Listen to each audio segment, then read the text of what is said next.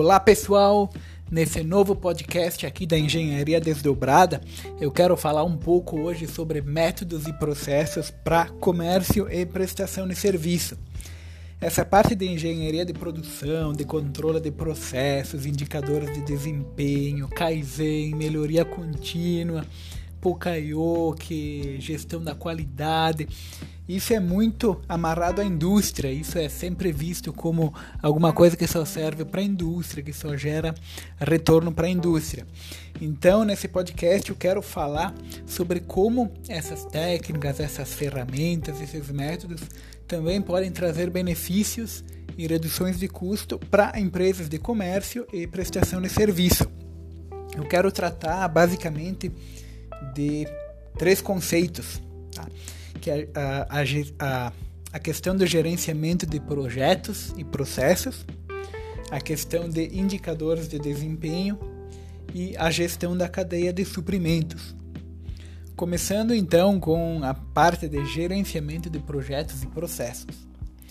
Uh, o gerenciamento de projeto nada mais é do que para cada projeto, para cada ação, para cada processo, por exemplo, para o desenvolvimento de produto, para um orçamento de projeto, tá? seja feita, uh, sejam desenvolvidas etapas, sejam criadas etapas. Essas etapas, para cada novo produto, para cada novo projeto, para cada novo processo, são sempre as mesmas etapas. São definidas pessoas para cada etapa, tarefas que essas pessoas vão executar e prazos especificados para execução dessas tarefas e qual é a entrega, qual é o resultado esperado. Então, são definidas pessoas para o cumprimento dessas tarefas e também uma pessoa que vai fazer o gerenciamento de todas essas etapas, cobrar se as tarefas estão sendo cumpridas no prazo e, e que os resultados esperados estão sendo entregues. E eu falo pessoas, mas uh, se é um projeto pequeno, se são poucas etapas, ou mesmo se forem muitas etapas, mas a empresa é composta por um funcionário, por dois sócios, por três, quatro pessoas, não tem problema, pode ser uma pessoa só que vai executar todas as tarefas, que vai fazer todo o controle, mas essa pessoa tem que saber, tem que estar planilhada, tem que estar registrado quais são as etapas, o que ela tem que fazer e quando ela tem que fazer. Independentemente se forem 5 tarefas, 10 tarefas, 50 tarefas, uma pessoa, duas pessoas ou 50 pessoas. O objetivo disso é padronizar os processos. Processo de compra, de fabricação, de atendimento ao cliente. Quando um processo está padronizado, ele pode ser executado por qualquer pessoa, porque essa pessoa vai verificar o procedimento, vai ver as instruções, vai ver quais são as etapas e ela vai conseguir realizar da mesma forma. Duas pessoas vão poder realizar o mesmo processo, o mesmo procedimento da mesma forma, com a mesma qualidade. E esse processo vai ser executado de forma mais rápida. O segundo tópico é a questão dos indicadores de desempenho. Né? O indicador de desempenho é a melhor forma, não existe ainda, não, uh, ninguém mostrou, ninguém ainda apresentou uma forma melhor de fazer o gerenciamento, de acompanhar o atingimento de metas, de estabelecer metas, senão através de indicadores de desempenho. E esses indicadores eles são utilizados para todas as áreas, para vendas, para estoque, para compras, para financeiro. Exemplos de indicadores de vendas: valor faturado, número de orçamentos, número de clientes visitados, qual é a conversão de venda, ou seja, para cada 10 clientes que eu visito, eu fecho 3 negócios, fecho 4 negócios. Qual é a, a, taxa de conversão? Qual é a importância de medir essas coisas? Que quem está fazendo a gestão consegue uh, verificar. Por exemplo, eu tenho uma taxa de 4 para 10 fechamentos. Eu fecho 40% dos projetos que eu orço. Então, eu vou acompanhando se esse número está melhorando, se esse número está piorando. Eu tomo ações nos indicadores que pioraram. Por exemplo, eu tenho meu estoque e eu estou acompanhando que o meu estoque vem subindo mês a mês, o estoque da minha loja. Então eu sei que eu preciso tomar uma ação, eu preciso fazer uma promoção, eu preciso comprar menos, eu preciso identificar quais produtos não estão saindo, não estão sendo vendidos. E dessa forma eu atuo uh, de uma forma que eu melhoro esse indicador. Ao melhorar o indicador, ao reduzir o estoque, ao melhorar a minha taxa de conversão, ao vender mais, o desempenho da minha empresa vai ser melhor. Eu vou, ter, eu vou reduzir custo, eu vou vender mais, vou vender com mais lucratividade.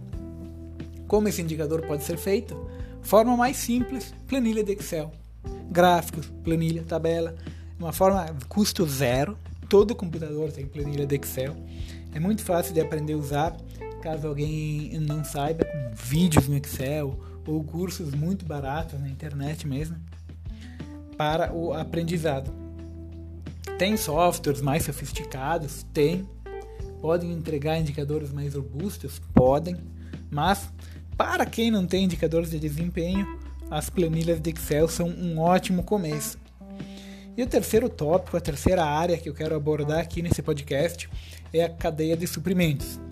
A cadeia de suprimentos envolve tudo que está ah, na parte de aquisição, logística, distribuição, de compra e de venda dos produtos. Então temos, por exemplo, uh, negociação com fornecedores. Através de uma melhor negociação, a gente pode obter prazos de pagamentos mais longos, pode comprar em volume, pode negociar prazo de entrega. Por exemplo, a gente pode negociar uma compra grande, mas pode negociar entregas parceladas. Então, ao mesmo tempo, eu consigo um desconto por fazer uma compra grande, mas eu também não pulo meu estoque porque eu vou recebendo essas entregas de forma parcelada. É uma alternativa. A parte de logística de recebimento e distribuição. Então, eu tenho, eu tenho prestadores de frete que prestam serviço de frete para mim na minha compra, na minha distribuição. Os fornecedores que eu tenho, eles estão perto de mim, ou eu estou comprando de um cara. Eu moro aqui no sul, aqui no Rio Grande do Sul, eu estou comprando de um cara de São Paulo, mas será que não tem um fornecedor aqui no Sul mesmo, com uma qualidade muito parecida, ou melhor, com preço parecido, ou melhor? Essa análise logística. E essa análise logística vai até ao estacionamento, meu estabelecimento. Tem um estacionamento para o meu cliente chegar, estacionar aqui com tranquilidade. Controle de estoque. O estoque é sempre um desafio, é um, um trade-off aí de às vezes abrir mão de teu produto em estoque. Então tu, tu tem esse custo baixo porque tu não tem estoque, mas talvez tu tenha um prazo de entrega mais longo para o teu cliente.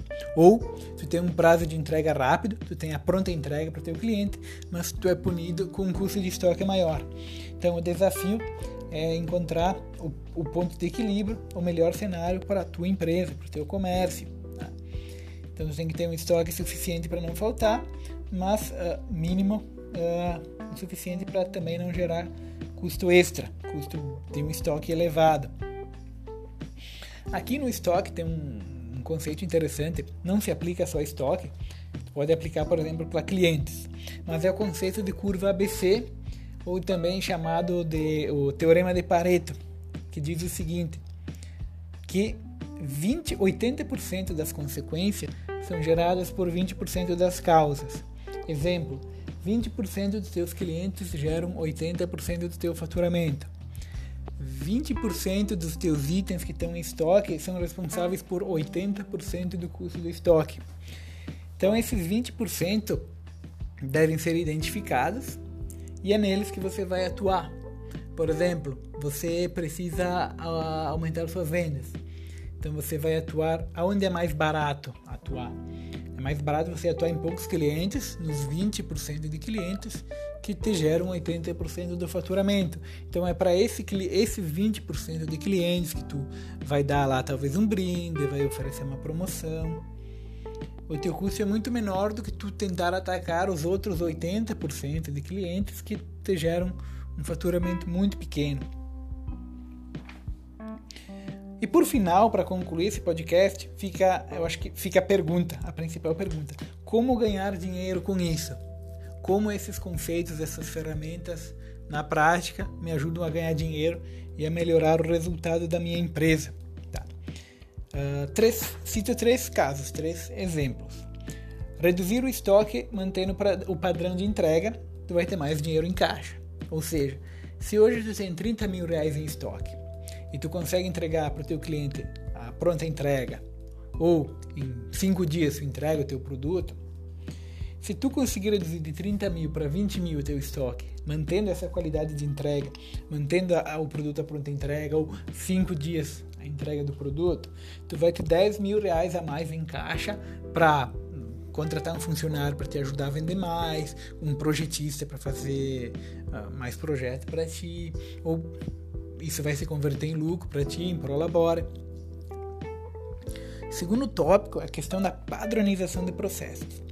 Então, quando um processo é padronizado, ele é executado de forma mais rápida e com mais qualidade, ou seja, menos erros nesses procedimentos. Hum, pode ser até o procedimento de emissão de nota fiscal e conferência de mercadoria. Se isso tiver um passo a passo para ser cumprido, registrado, documentado, e documentado é uma folha lá, uma folha com instrução para receber mercadoria. Olhar a nota fiscal, contar as peças, e olhar o aspecto visual aqui.